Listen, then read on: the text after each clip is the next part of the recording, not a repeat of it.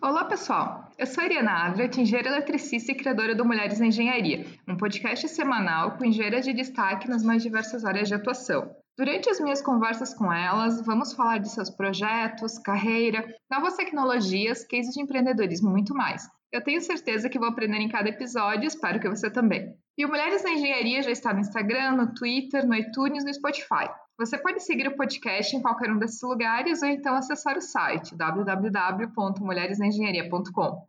E pela primeira vez temos uma convidada que é duplamente engenheira. Então, se você ouvinte pensa que completar um curso de engenharia é difícil, imagina dois. A Jéssica Lima, minha convidada de hoje, é engenheira de produção e engenheira civil. E além de professora, atua hoje em dia principalmente na área de mobilidade urbana. E é exatamente sobre isso que vamos conversar. Eu tenho certeza que vou aprender muito com a nossa conversa e espero que você também.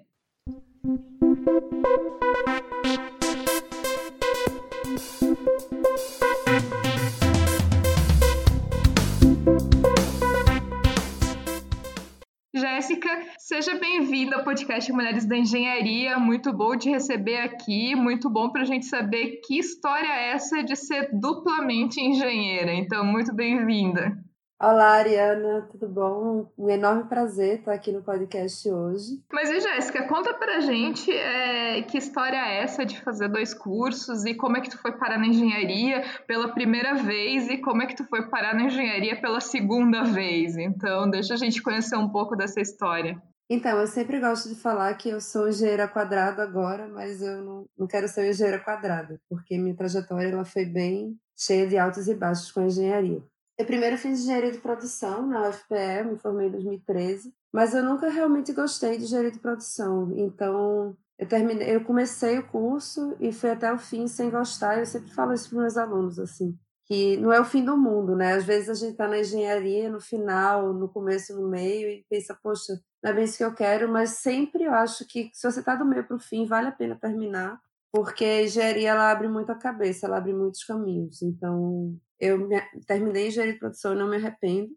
Mas aí depois eu resolvi fazer um mestrado em engenharia civil na área de transportes. Eu ia fazer em economia, mas aí por indicação de uma professora amiga, ela disse: "Ah, porque você não presta também para transportes?" Acabei passando nas duas, mas me apaixonei pela área de transportes. E aí fiz o mestrado, quando eu entrei no doutorado, eu queria área acadêmica e eu percebi que eu não não conseguia fazer concurso. Abriram nove concursos, todos para engenheiro civil. E aí eu pensei, bom, não adianta terminar o doutorado e não conseguir fazer concurso nenhum, não conseguir nem trabalhar, porque mesmo na área acadêmica, e mas também na área de concurso normal, para trabalhar em prefeitura, para trabalhar em CET, CTTU, enfim, órgão de trânsito, eles exigiam engenharia civil. Então eu disse, ah, então vou ter que fazer engenharia civil. Então, quando eu comecei o doutorado, seis meses depois eu comecei também o curso de engenharia civil. E aí, enfim, nesse meio tempo eu fiz o concurso, né? Hoje eu sou professora da UFAL e terminei o curso de engenharia civil em junho do ano julho do ano passado. Mas foi assim, foi loucura, mas foi bom. Vou terminar agora o doutorado dia 13 de fevereiro, eu defendo. E por um tempo eu acho que eu fui talvez a única pessoa que fez graduação, é, doutorado e dei aula na graduação e na pós-graduação do mesmo curso ao mesmo tempo. Então, assim, foi, mas é algo que eu me orgulho hoje. Eu sempre falo para as pessoas que é possível. E, e é interessante porque, principalmente para aqueles alunos que ficam pensando assim: meu Deus, como é difícil terminar uma graduação em engenharia, e tudo mais, eu acho que não tem ninguém com mais autoridade para falar no assunto do que alguém que terminou duas engenharias, né? Então, eu acho que isso é um feito um pouco que inédito, assim, entre, entre engenheiros e engenheiras de fazer mais de uma, de uma graduação em engenharia. Mas, Jéssica, como é que tu foi parar na engenharia? De onde que surgiu esse interesse? Eu lembro que várias outras entrevistadas você também pergunta, né? Você sempre pergunta se teve alguém da família. Então, sim, na verdade. Bom, na verdade eu queria fazer medicina, eu era uma boa aluna e tal, mas aí eu fui fazer um intercâmbio na Dinamarca e no ensino médio e lá eu fiz umas disciplinas de laboratório e eu queria fazer medicina para trabalhar com genética e acabou que eu não gostei tanto e eu voltei 100% perdida e na época meu pai era diretor do Centro de Engenharia da Federal de Pernambuco e aí ele meio que pressionou, assim, eu queria, estava fazendo administração, ele, não, administração é um curso muito muito fraco e tal. Nada contra os administradores, foi só o argumento do meu pai na época, tá, gente? Aí ele disse: faça engenharia. Aí eu fiz, foi o primeiro ano que as engenharias eram unificadas e produção era mais concorrida. E aí foi bem difícil, eu tive que estudar muito no primeiro ano para conseguir produção, porque era o que o pessoal, todo mundo queria, assim, mais, mais concorrido.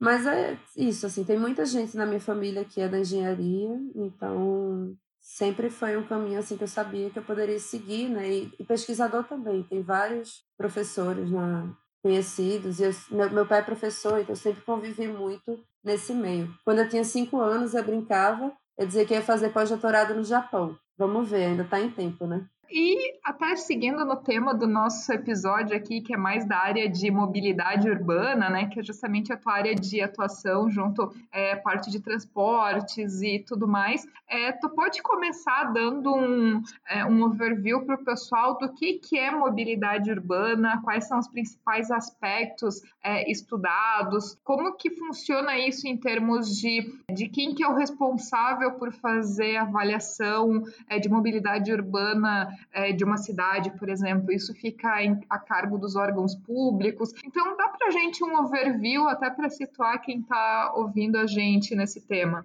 Então, a área de mobilidade urbana, o transportes, né, que na engenharia a gente fala de engenharia de transportes, a mobilidade urbana está dentro. É uma área muito multidisciplinar. Apesar de eu ter tido que fazer engenharia civil, quando eu fazia o mestrado, tinha gente do direito, porque tem gente que estuda a parte de regulação do transporte. Tem gente da geografia, tem uma área de geografia de transportes que é bem importante, assim. Sim, tem gente da sociologia, tem gente da engenharia civil, engenharia de produção, engenharia química, todas as engenharias. Geralmente o pessoal que não se encontra na sua engenharia se dá bem na engenharia de transportes. Então, se você, ouvinte, não gosta da sua engenharia, de repente vale a pena você dar uma olhada nos transportes, porque o transportes é uma área que muita gente se identifica justamente por ser uma área muito multidisciplinar, que tem muitas vertentes possíveis e por tratar de vários problemas é, que são corriqueiros. O que eu acho mais legal da área de transporte e mobilidade urbana é quando você, por exemplo, você entra num banheiro de qualquer lugar e as pessoas estão falando: Poxa, meu transporte daqui para minha casa eu demoro tantas horas, isso é muito ruim. Ah, não, porque quando eu morava perto do trabalho era muito melhor. Então, todo mundo sente isso na pele, né? não é uma engenharia que você vai trabalhar com uma coisa que as pessoas não entendem, todo mundo entende qual é o problema da mobilidade urbana, assim, sente na pele as dificuldades. E as pessoas também têm opiniões, mesmo que elas sejam advindas do senso comum, as pessoas têm opiniões. Então, isso é o que eu acho mais incrível de trabalhar com transporte e mobilidade urbana. Bom, mas o que é que uma pessoa que trabalha com transporte e mobilidade urbana pode fazer? Ela pode trabalhar na prefeitura, organizando trabalhando com engenharia de tráfego, por exemplo, organizando o sentido das vias, onde é permitido não estacionar, a parte de sinalização. Ela pode também trabalhar com a parte de, também dentro da engenharia de tráfego, com sinalização semafórica, né, com a programação semafórica, que é uma área que envolve também programação e matemática, para quem gosta dessa parte mais hard, é, é bem interessante. Tem também a parte de planejamento de transportes, você trabalha com, com as calçadas, né, com a urbanização. Tem uma parte que é bem que dialoga bastante com o urbanismo, que trabalha com transporte e uso do solo, que também é bem importante, porque hoje a gente entende que não adianta você aumentar a largura das vias, ou seja, não adianta você aumentar a oferta da infraestrutura para suprir a demanda de mobilidade urbana numa cidade. Quando você trata de cidades, você precisa melhorar, a, no caso, diminuir a demanda. Então, hoje, o que a gente trabalha dentro da engenharia de tráfego, da engenharia de transporte, é uma gestão dessa demanda, é, tentando, por exemplo, através de mecanismos, de ferramentas, escalonar a demanda, porque se você pensar na, como funciona a demanda num sistema de transporte, qualquer que seja ele, seja via rodoviária, seja transporte público, ela funciona com picos, né? Então todo mundo sabe, ah, tem a hora do rush da manhã, meio-dia um pouquinho e à noite é mais. Então hoje que a gente trabalha na engenharia de transportes é como a gente consegue transformar essa demanda de uma maneira que ela seja mais é, equivalente durante o dia e durante a semana e durante o ano para que a gente não precise, não, não busque aumentar a oferta, porque quando você aumenta a oferta, na verdade você está induzindo uma maior demanda, principalmente porque geralmente as pessoas fazem isso voltado para o uso automóvel. Então, é, como é que a gente faz essa gestão de demanda? Tem uma série de mecanismos que podem ser utilizados. Você pode utilizar o rodízio, que é bem famoso porque tem em São Paulo, é bem criticado, que as pessoas não gostam, porque tem que pensar no dia que que pode ou não sair com a placa. Mas tem também a questão do pedágio urbano, que é uma medida que tem sido bastante implementada. Foi primeiro implantada em Singapura, depois ficou famosa quando foi implantada em Londres. Agora tem surgido mais e mais cidades. Recentemente em Nova York ela foi ampliada. E o pedágio urbano é interessante, por exemplo, porque ele traz recursos para o transporte público, né? E também é um grande debate a nível nacional agora, com os aumentos das passagens no Brasil todo, o movimento Passe Livre aí lutando pela manutenção das tarifas para que não aumente, mas também para que elas sejam subsidiadas, né, já que desde 2015 o transporte ele é constitucionalmente considerado como um direito no Brasil. Bom, e aí você pode trabalhar também nessa questão do transporte público. Então, como é que um engenheiro de transportes ele pode calcular tarifa, ele pode calcular precificação, pode calcular roteirização de ônibus, fazer pesquisa. Então, também a gente é muito demandado de pesquisa de capacidade viária, de capacidade de transporte público, pesquisa sobe e desce. Enfim, é muito ampla a área, tem, tem muita coisa que pode ser feita. Eu acho que mais e mais. Bom, agora desde 2012 a gente tem um, um plano nacional, a política nacional de mobilidade urbana, que prevê que todas as cidades acima de 20 mil habitantes precisam ter um plano de mobilidade. Então, isso gera uma demanda grande. Muitas cidades ainda não fizeram, porque não tem equipe, é, ou não conseguiram ainda viabilizar o seu plano de transporte, mas isso é uma, grande oportunidade de mercado de trabalho para quem quer trabalhar com essa área. Tem também agora é, a possibilidade de você fazer pesquisa origem e destino com o uso de dados de telefonia móvel, de telefonia celular, de aplicativos. Então, para quem gosta dessa parte também de Big Data, que consegue, quem consegue mexer bem com essa tecnologia e entende um pouco da área de transportes também, poxa, tem uma grande oportunidade nas mãos, porque as pessoas precisam saber essas linhas de desejo, né, através das pesquisas origem e destino, que são tradicionalmente feitas no papel, mas que hoje em dia mais e mais têm usado a tecnologia para é, suprir essa demanda e tentar baratear os custos da pesquisa.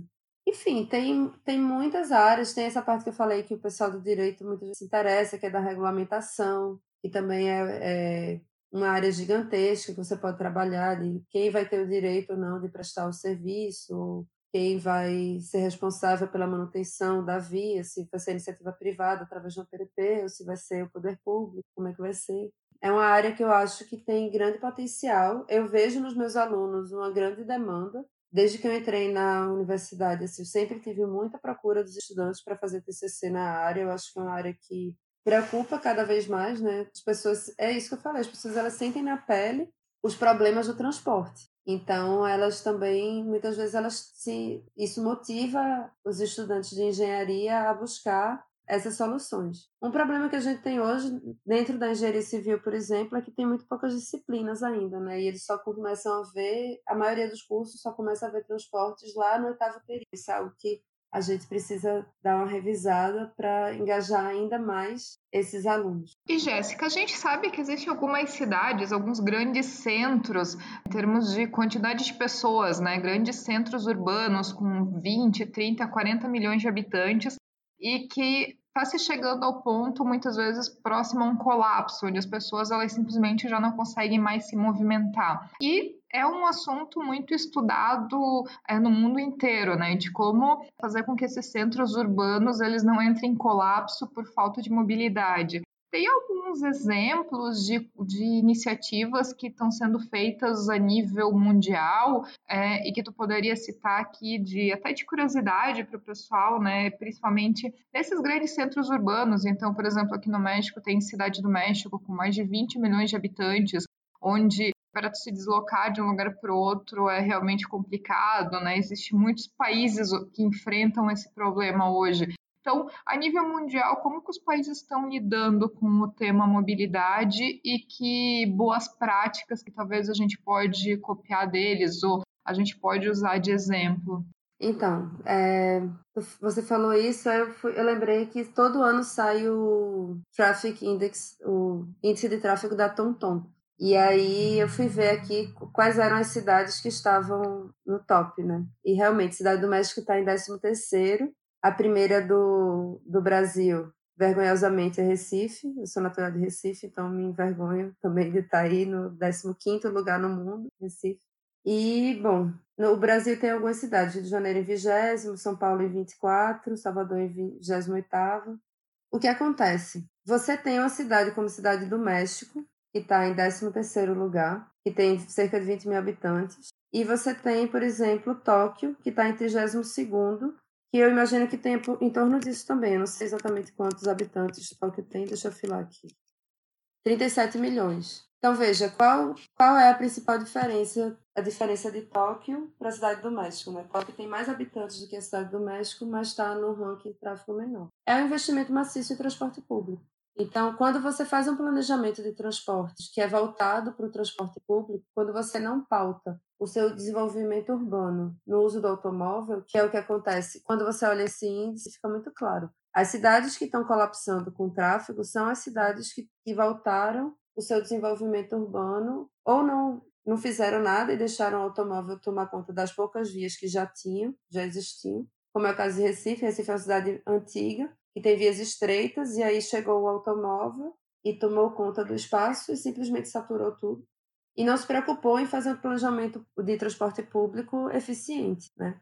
Então, o que acontece? À medida que as cidades elas vão crescendo, elas precisam ter essa consciência de que você não consegue simplesmente voltar para o uso automóvel. Los Angeles é a primeira cidade dos Estados Unidos que aparece na lista, cadê ela? Está aqui, 31 e é a cidade americana que é ícone do uso do automóvel. Né? No, alguns anos atrás você não conseguia sair do aeroporto de Los Angeles se você não tivesse um carro. Aos poucos eles estão mudando isso. Em Los Angeles eles tinham faixas, tem uma via lá que tem 24 faixas e tem fotos dessa via 100% congestionada.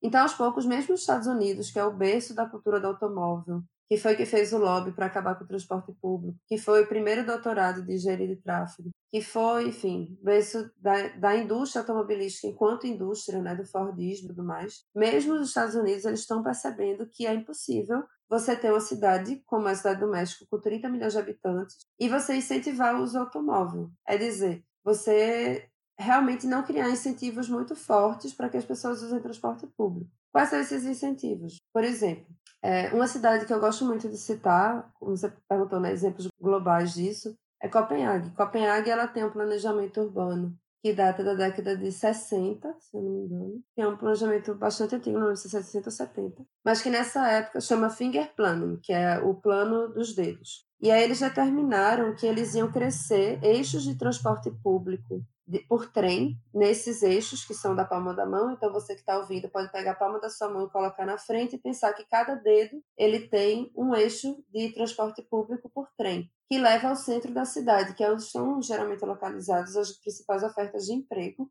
enfim, de comércios, médicos, serviços, tudo mais. Entre os dedos estão localizados parques e áreas verdes. Então, toda a população, mesmo a população que vive nos subúrbios, ela tem acesso ao centro de maneira rápida, em menos de 40 minutos, eles programaram para isso, e acesso a áreas verdes próximo de casa. É, essas, essas áreas também têm acesso ao sistema do trem por bicicleta ou por ônibus local, ou também estacionamento perto das estações, para que eles possam justamente fazer o transporte da sua casa até o transporte público e do transporte público até o centro de maneira eficiente. E nessa época que eles fizeram o plano, eles pautaram, disseram, hoje a gente tem X carros em Copenhague. Daqui a tantos anos, sei lá, nos anos 2000, a gente vai querer que eles continuem nesse mesmo patamar. E eles foram implementando políticas públicas nesse sentido. Então lá você tem uma taxa de estacionamento por dia de coisa de 200 reais. Você estaciona na rua é caríssimo. É um dos principais elementos para você desincentivar o uso do carro. Quando as pessoas sabem que elas não vão ter onde estacionar, ou que elas vão pagar muito caro para estacionar um carro, é, muitas vezes até mais caro do que se elas usassem outro tipo de transporte, isso é um desincentivo para usarem o, o, o carro dentro da cidade.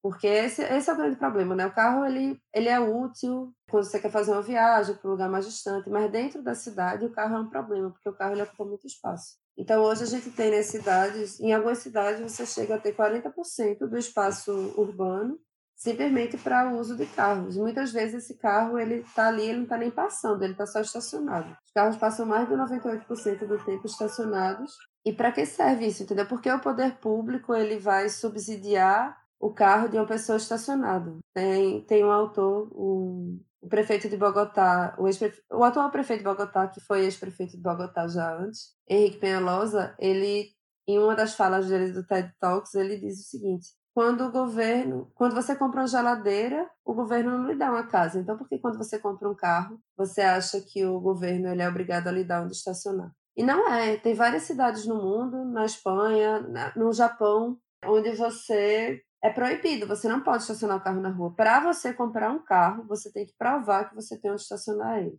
Então, não existe essa possibilidade de você estacionar o carro na rua. E no Brasil, o interessante é que existe um custo muito alto atrelado a esses estacionamentos gratuitos nas ruas, porque simplesmente as vias elas são superdimensionadas. Uma via que poderia ter 6 metros, né, se tivesse duas faixas de 3 metros cada uma, ela poderia ter 6 metros. Ela passa a ter 12, simplesmente para que os carros eles possam é, estacionar.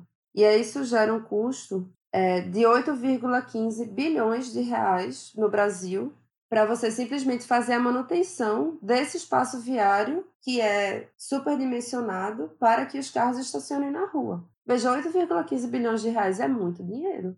Quanto desse dinheiro não poderia estar sendo investido em transporte público de qualidade? Quanto desse dinheiro não poderia estar sendo investido na saúde, na educação?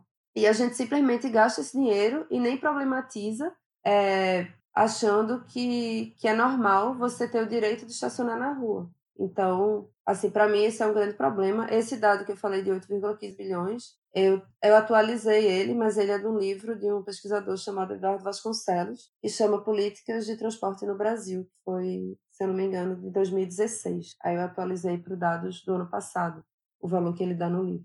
Eu acho que também é relacionado a essa parte de transporte público, eu acho que é bom também a gente deixar claro para quem está ouvindo porque existem algumas coisas relacionadas a transporte que estão muito na, na hype, que são relacionadas aos temas, por exemplo, de carros elétricos, carros autônomos, né?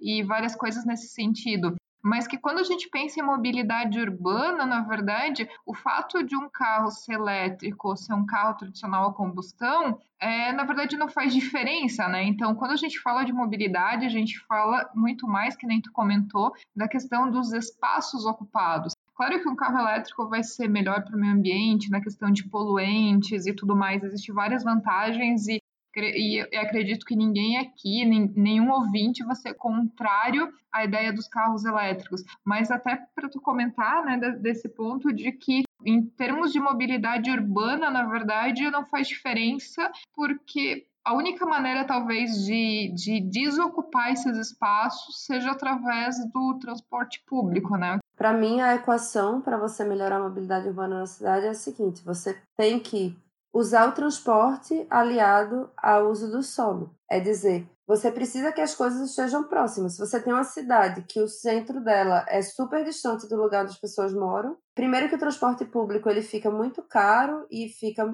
muito pouco operacional, porque você precisa de uma demanda mais alta para você ter uma rotatividade maior né, desse sistema. Então, o ideal numa cidade grande, dessa super cidade como você estava falando, é que você tente adensar elas, de uma maneira que você consiga prover um sistema de transporte de massa e eficiente. Porque se você tem uma cidade que ela é muito espalhada, um exemplo que o pessoal usa muito é o de Atlanta comparado com Barcelona, que são cidades mais ou menos do mesmo tamanho, só que do mesmo tamanho, digo, a mesma quantidade de pessoas, mas Atlanta tem uma área oito vezes maior do que Barcelona. E aí Atlanta é uma cidade super perigosa, que as pessoas fazem tudo de carro, tem um monte de lugar que é só estacionamento. E Barcelona é uma cidade que basicamente todo mundo que vai se apaixona, super turística, que as pessoas conseguem fazer as coisas a pé, que o sistema de transporte público funciona super bem. Então essa questão de transporte e uso do solo, de você ter uso misto dos edifícios, né, que, você, que significa você ter comércio embaixo e pessoas habitando em cima, você não ter fachadas mortas, de você ter subcentralidades nos bairros, quer dizer, nem sempre você precisa sair do bairro residencial para ir para o bairro onde você tem comércio. Sabe, você tentar diminuir esses deslocamentos também é uma coisa importante, porque quando você transforma os deslocamentos em deslocamentos menores, ou você elimina a necessidade de deslocamento via veículo motorizado, você também está diminuindo a demanda. Lembra lá o que eu falei no começo, é que a gente sempre trabalha pensando na gestão da demanda. Então, essa é a questão. O carro elétrico, ele, ele não está gestionando a demanda, ele está substituindo um carro por outro carro. Então, para a mobilidade urbana, realmente é só um carro. O carro elétrico é melhor do que o carro a combustível, é possível que seja. Para a mobilidade urbana, não muda muita coisa, o que seria melhor de fato seria você ter essas subcentralidades, você usar bem o transporte e o uso do solo, né? E, e dessa forma, utilizando bem o transporte e do solo, você pode incentivar o transporte ativo, que é a caminhada, a bicicleta, que aí você realmente não usa combustível nenhum, a não ser a gordurinha que você vai perder, ficar mais fitness. E tem vários estudos que mostram os benefícios né, de você fazer, ter um transporte ativo, de que as pessoas têm menos problemas de coração, sofrem menos de estresse. Então, de fato, você ter essa mobilidade usando o próprio corpo é bom para a saúde, claramente. E os deslocamentos que não dá para você fazer a pé ou de bicicleta, você pode utilizar o transporte público, mas para isso você precisa que a cidade ela funcione nessa lógica. Né? Se a cidade ela for muito espalhada, como é o caso de Atlanta, fica muito mais difícil você prover um sistema de transporte de qualidade. Você precisa que a cidade ela seja tenha densidade, que assim você consegue prover sistemas de transporte de massa eficientes. Se você olhar, as pessoas me falam muito, ah, né, quem é leigo?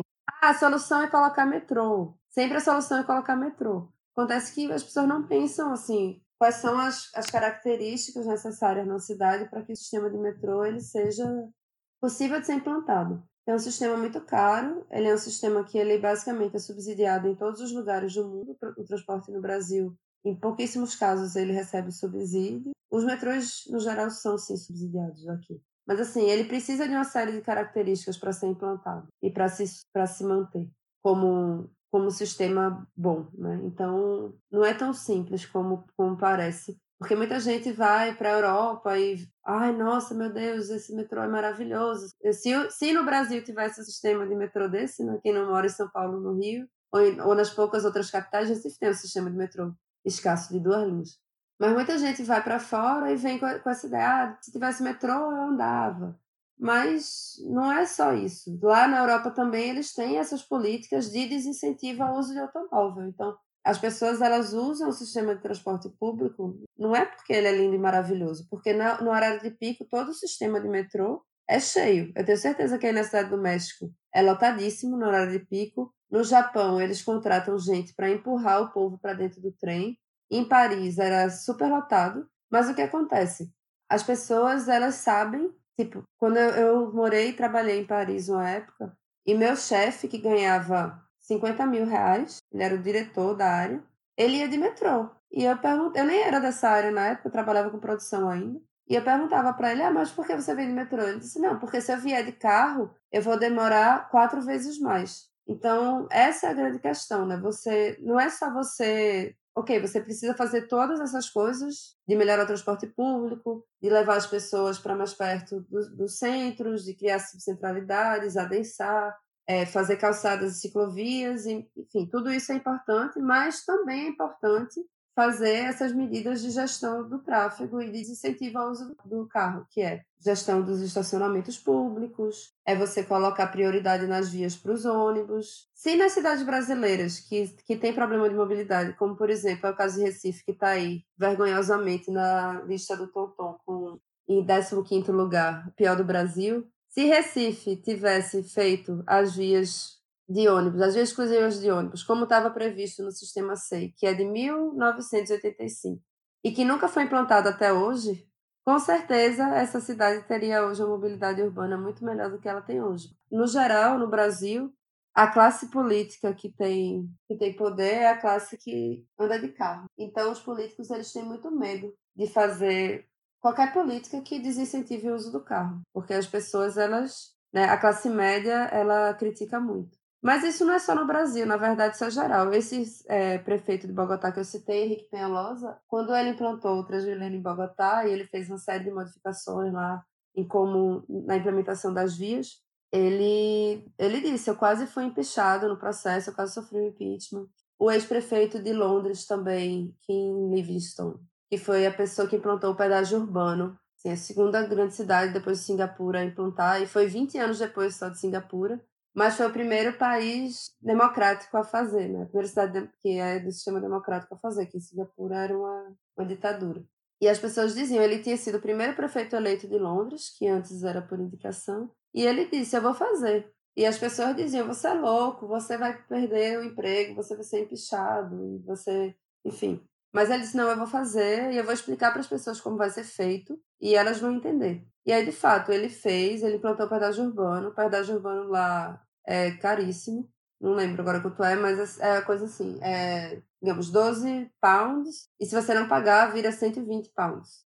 E todo esse dinheiro, ele vai para o sistema de metrô. Então, hoje o sistema de metrô de Londres é um bom sistema por conta desse incentivo, porque ele tem essa renda entrando. Então, tem formas de você melhorar o sistema de transporte público e justamente desincentivar. Se você cobra por estacionamento, o dinheiro que é cobrado por estacionamento, ele pode ir diretamente para o transporte público. Quando as cidades fazem isso utilizando os estacionamentos das vias, é bom para todo mundo, porque a cidade ela vai passar a ter recursos próprios para investir no transporte público, para investir mais recursos, né? Para investir no transporte público, para investir nas calçadas. Que hoje não acontece. O que você vê na grande maioria das cidades brasileiras é você tem alguns estacionamentos é, na rua que são de graça ou muito baratos. E você tem um monte de estacionamento cobrando quatro vezes mais, ou os flanelinhas que se apropriam dessa mais-valia, né? desse, desse dinheiro que poderia ser usado em prol do benefício de todos. Outro ponto que eu acho que vale a pena a gente comentar é a questão de que hoje em dia a gente vê muitas startups se propondo a resolver o problema de mobilidade urbana. Então, seja no sentido de startups de carros compartilhados, como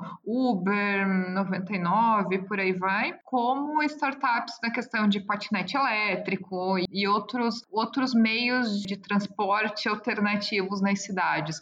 Né? Como que tu vê essa questão das startups? Até que ponto que elas realmente ajudam, estão resolvendo alguma coisa? Ou até que ponto que em determinado aspecto até ajuda a piorar a situação? É difícil às vezes a gente falar sobre esse tema porque ainda tem muito, assim, enquanto acadêmica, né? Porque tem poucos estudos que foram desenvolvidos. Essa semana, uma colega pesquisadora postou que tem zero estudos sobre, é, sobre patinete elétrico publicado no Brasil na base de dados da Cielo. Então, basicamente, as pessoas não sabem ainda, as, é, as pesquisas estão sendo desenvolvidas, é tudo muito novo.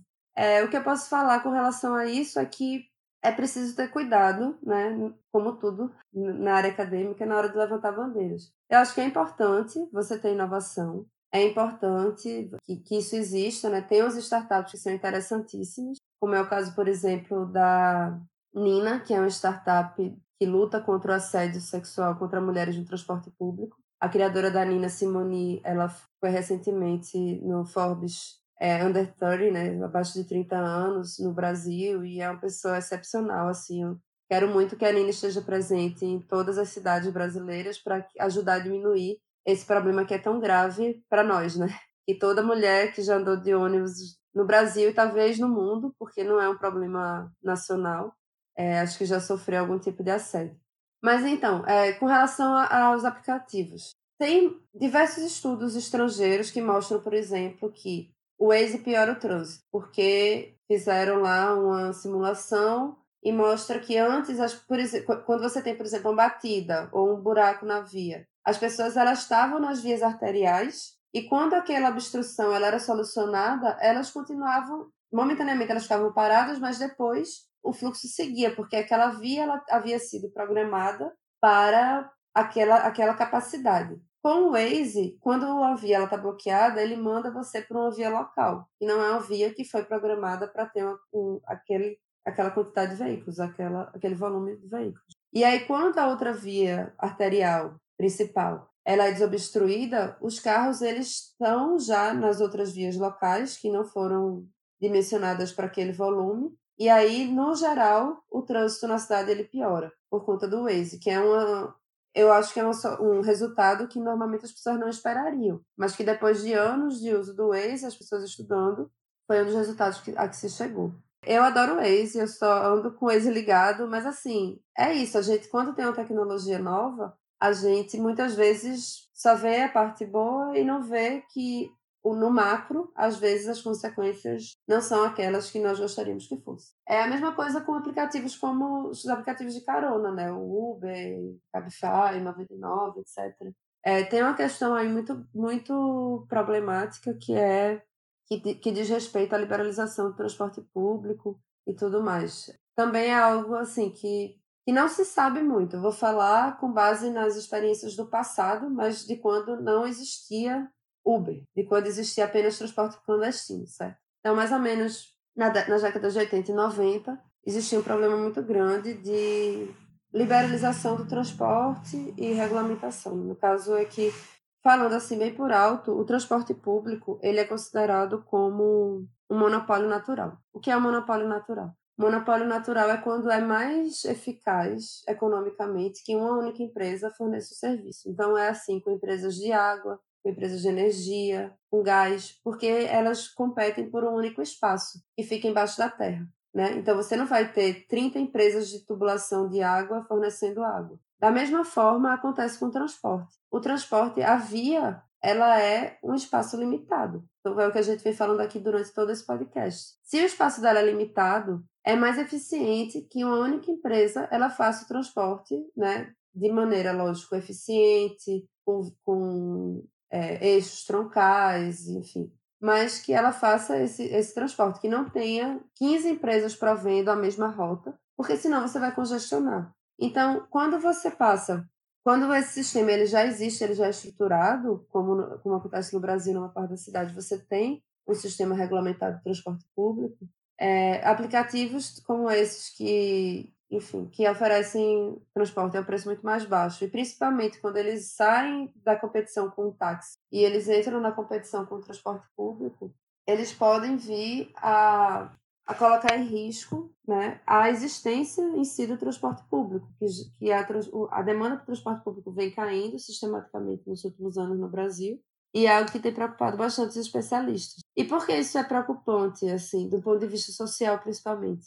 Porque sempre vai ter gente interessada em prover transporte nos principais eixos, nos bairros ricos. Mas quando você vai para as periferias, se você acaba com o sistema de transporte público, essas pessoas elas vão ficar desamparadas, porque geralmente essas empresas de, de aplicativo, elas não querem entrar e aí isso gera um problema social ainda maior. É, é mês passado saiu um estudo do IPEA que mostra é, a questão de desigualdade pelo transporte no Brasil. E é algo que é muito importante. Assim, o Brasil é um país muito desigual e o transporte ele contribui para reforçar essas desigualdades. Entendeu? Então, se a gente tem um sistema de transporte público que é universal, que atende as pessoas, ele precisa ser resguardado. E, esse, e os aplicativos entrando na competição é, pelo transporte público, isso pode ser algo é, assim, preocupante. É claro que as pessoas têm dificuldade de pensar nisso, né? Elas pensam, ah, poxa, mas eu pagava 20 reais no táxi, agora eu pago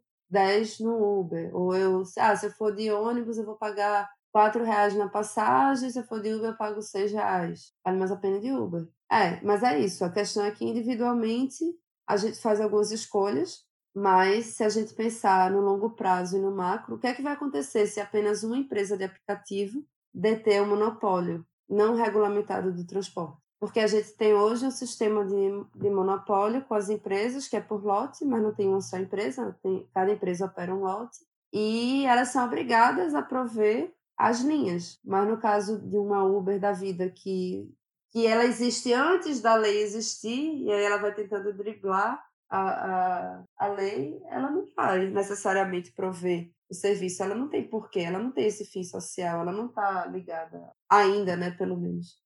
Mas também tem cidades, por exemplo, tem cidades nos Estados Unidos que viram que o transporte público era muito caro para ela prover e ineficiente, porque era justamente muito espalhado, e elas decidiram pagar as viagens de Uber, de, de Cabify, enfim pagar as viagens para as pessoas. Em áreas ermas pode ser também uma solução. Então, é isso. Eu acho que a tecnologia, ela sempre pode ser boa ou pode ser ruim, depende de como ela é utilizada. E tem, tem startups muito interessantes sendo desenvolvidas. Tem umas que eu acho que são mais oba-oba, como é o caso dos patinetes. Assim, eu, eu realmente não, não consigo enxergar a função social do patinete. Mas, enfim, é isso. Falando porque eu não gosto de andar, acho muito caro. Um real por quilômetro é algo que é inacessível para uma população brasileira que ganha um salário mínimo e meio. Eu não, eu não vejo o patinete como uma solução de mobilidade. Mas também não tem ainda estudos sobre, então estou aguardando ansiosamente a publicação de estudos sobre o tema para poder me posicionar melhor. Entrando nesse assunto até da questão social do transporte, que nem tu falou ali, de problema de muitos aplicativos, de eles acabarem brigando com o transporte público e não terem a capilaridade dentro dos centros urbanos que o transporte público ele, ele tem. Então, existe a questão social disso, né? Mas entrando nesse tema também, a gente pode correlacionar um pouco até a questão social da pesquisa que tu fez para o teu doutorado, que eu achei super interessante, assim, um pouquinho que tu me comentou, relacionando a questão social com o uso da motocicleta, né, que é uma coisa super é diferente, que muito pouca gente talvez pensaria em fazer uma correlação. Tu pode explicar um pouco o que, que foi a tua pesquisa do doutorado, qual era o teu objetivo, o que, que foi estudado, enfim, e quais as conclusões que tu chegou com a tua pesquisa? Ah, claro, com todo prazer. Então, eu comecei a estudar motocicleta, né, no doutorado. Eu queria estudar motocicleta desde sempre porque eu achava que a motocicleta era justamente um, um modo muito injustiçado na, na academia, enfim, pelas pessoas que, que nunca precisaram usar motocicleta. Né? E eu vi crescendo na. Eu, eu cresci visitando minha, meus avós no interior de Pernambuco e eu vi como a motocicleta ela dinamizou a vida das pessoas, principalmente das mulheres lá. Então, elas começaram a vender Avon, começaram a estudar à noite, que era algo que para as pessoas que moravam no sítio no interior da cidadezinha é, de Pernambuco não era possível antes. Então, antes as pessoas tinham que ir para a estrada, ficar esperando uma lotação, e essa lotação ela só passava durante o dia, à noite era quase impossível. Pensando nessa minha experiência enquanto criança, assim, criança e adolescente, e indo para os congressos de transporte, eu vi que quase não tinha nenhum estudo sobre. A maior parte dos estudos sobre motocicleta é, falava só dos acidentes, assim, uma coisa muito, ah, se acidentou em tal via com tal via, e via a questão viária, ou relacionava só o número de acidentes. E muito estudo focado em capitais e principalmente na região sudeste. E aí eu pensei, poxa, mas a motocicleta ela cresce principalmente na região nordeste e na região norte. Então esses estudos, eles não estão retratando verdadeiramente a realidade da motocicleta no Brasil. E eu achava que isso precisava ser feito. Então, primeiramente, eu fiz uma pesquisa qualitativa. Na minha ideia era mostrar o, o tema da pesquisa. É, o título é Mobilidade e Equidade, um olhar da justiça distributiva sobre o uso da motocicleta em Alagoas. Então, a ideia é justamente ver sobre quais aspectos a motocicleta ela contribui para o aumento da, da equidade e em quais aspectos ela contribui para a diminuição da equidade. É mostrar meio que um retrato da motocicleta do ponto de vista da justiça social, utilizando a teoria de justiça de Donald Bork. E aí, bom, primeiro eu fiz uma pesquisa qualitativa, né, na cidade de Arapiraca, que é a cidade de Alagoas, que mais tem que tem um uso mais expressivo da motocicleta, é a segunda maior cidade. E aí eu fui e fiz sete grupos focais com adolescentes, é, meninos e meninas até 18 anos, de 12 a 18 anos, é, mulheres e homens motociclistas da zona rural, de um, de um vilarejo da zona rural, mulheres motociclistas, mulheres que usam mototáxi e homens mototaxistas. E aí, com isso, eu queria mostrar a realidade da, do uso da motocicleta né, nessa cidade do interior do estado de, de Alagoas, para mostrar especificidades que muitas vezes as pessoas que não, não são do interior do Nordeste, mesmo das capitais do Nordeste, não sabem. E do sul e sudeste, muito menos. Todas as pessoas que eu falei, nossa, é assim. Por exemplo, eles não querem usar capacete nos vilarejos lá, porque o uso do capacete é visto como algo criminoso. Quem usa capacete no vilarejo é alguém que está predisposto a cometer um crime. Então as pessoas elas deixam de se proteger para não serem confundidas com, com uma pessoa criminosa. É, uma série de questões como o transporte de crianças, né, que é algo que é muito problemático. Mas como é que você vai. Se é a única opção que a pessoa tem de transportar uma criança. Claro, todos eles disseram: eu não gosto, não queria ter que transportar meu filho pequeno numa motocicleta. Mas se a pessoa não tem nenhuma outra opção, quem é? Quem é a gente que tem outras opções para julgar uma pessoa que precisa transportar um filho que está doente, sei lá, e precisa levar numa motocicleta? Então é algo. É, eu acho a motocicleta fascinante. Boa parte das pessoas que estudam, que, enfim, que tomam decisão, tomam decisões sobre motocicletas, elas não não usam de fato o modo, né? Então elas são muito pouco sensibilizadas e aí a tendência é você, não, não, proíbe, proíbe, mas essas pessoas elas não têm outra opção. Então, acho que proibir muitas vezes não está ajudando em nada. E não tem gente suficiente para fiscalizar também.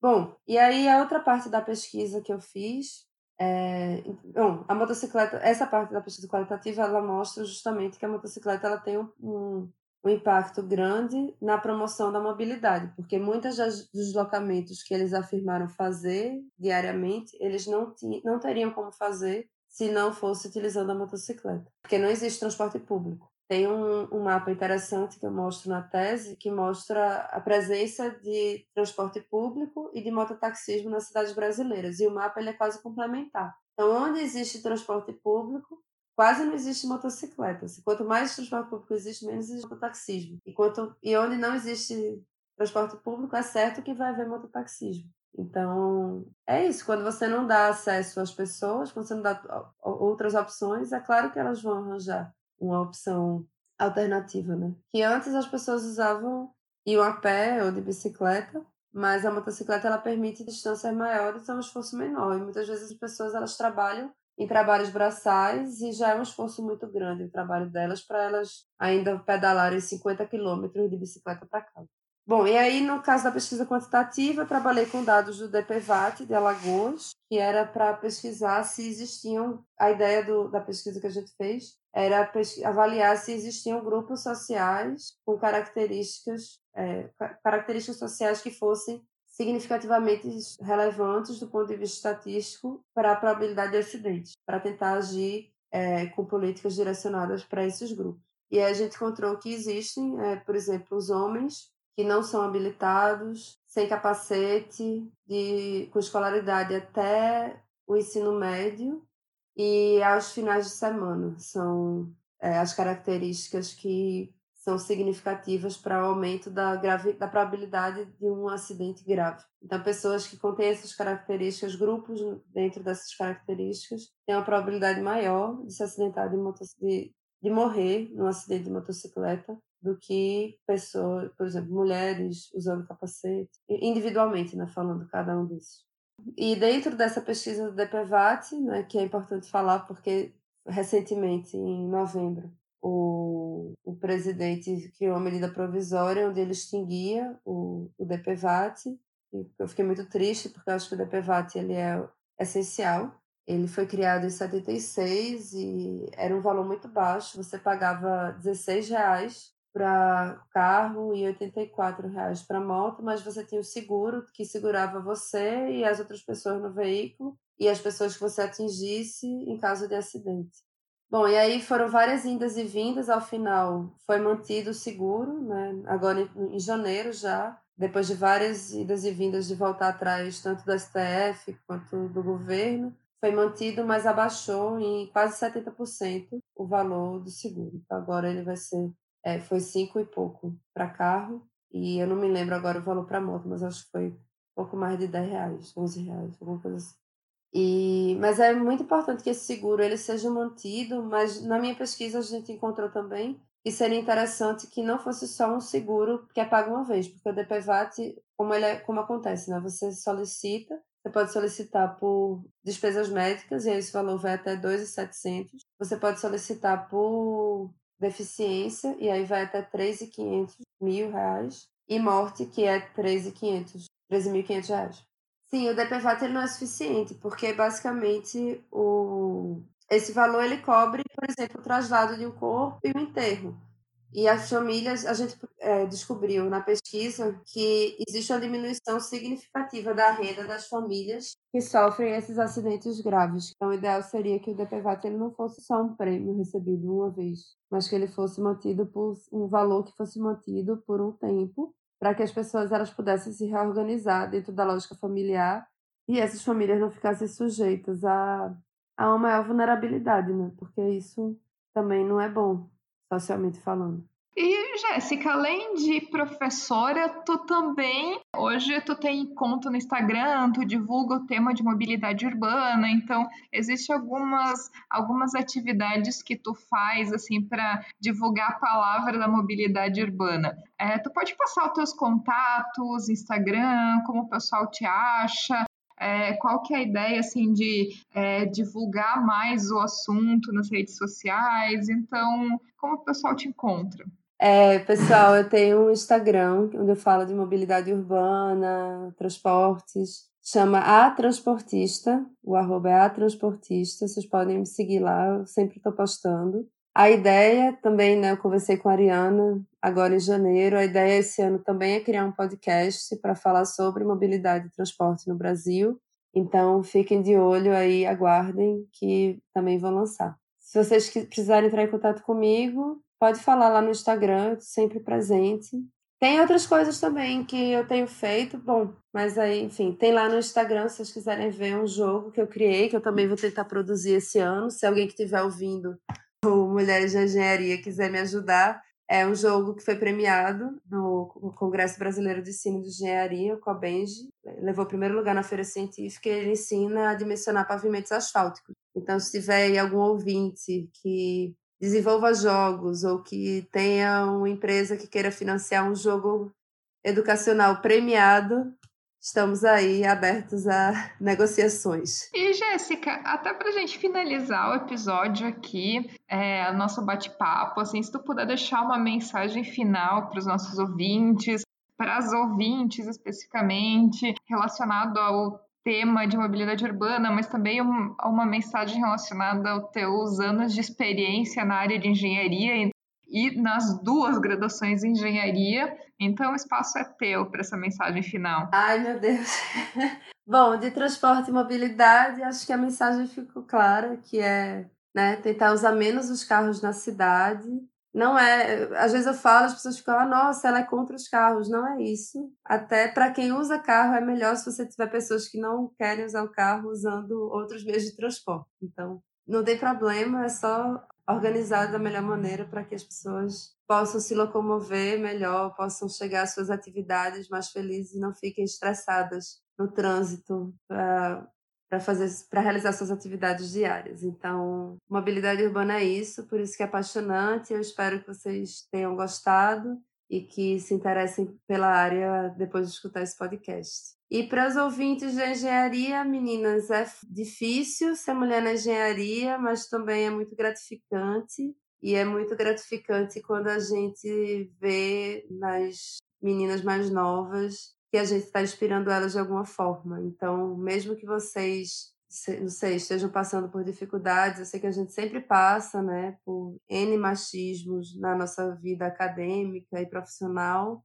mas ergam a cabeça e sigam em frente, que tem também muita gente que vem depois que se inspira na gente, e isso é sensacional. Eu tenho certeza que a Ariana também já deve ter ouvido muito esse tipo de comentário das, das seguidoras dela. Jéssica, quero te agradecer muito o teu tempo, a tua participação aqui no da Engenharia, falar um pouco de transportes, conhecer essa engenheira que é uma engenheira ao quadrado, mas não é uma engenheira, uma engenheira quadrada.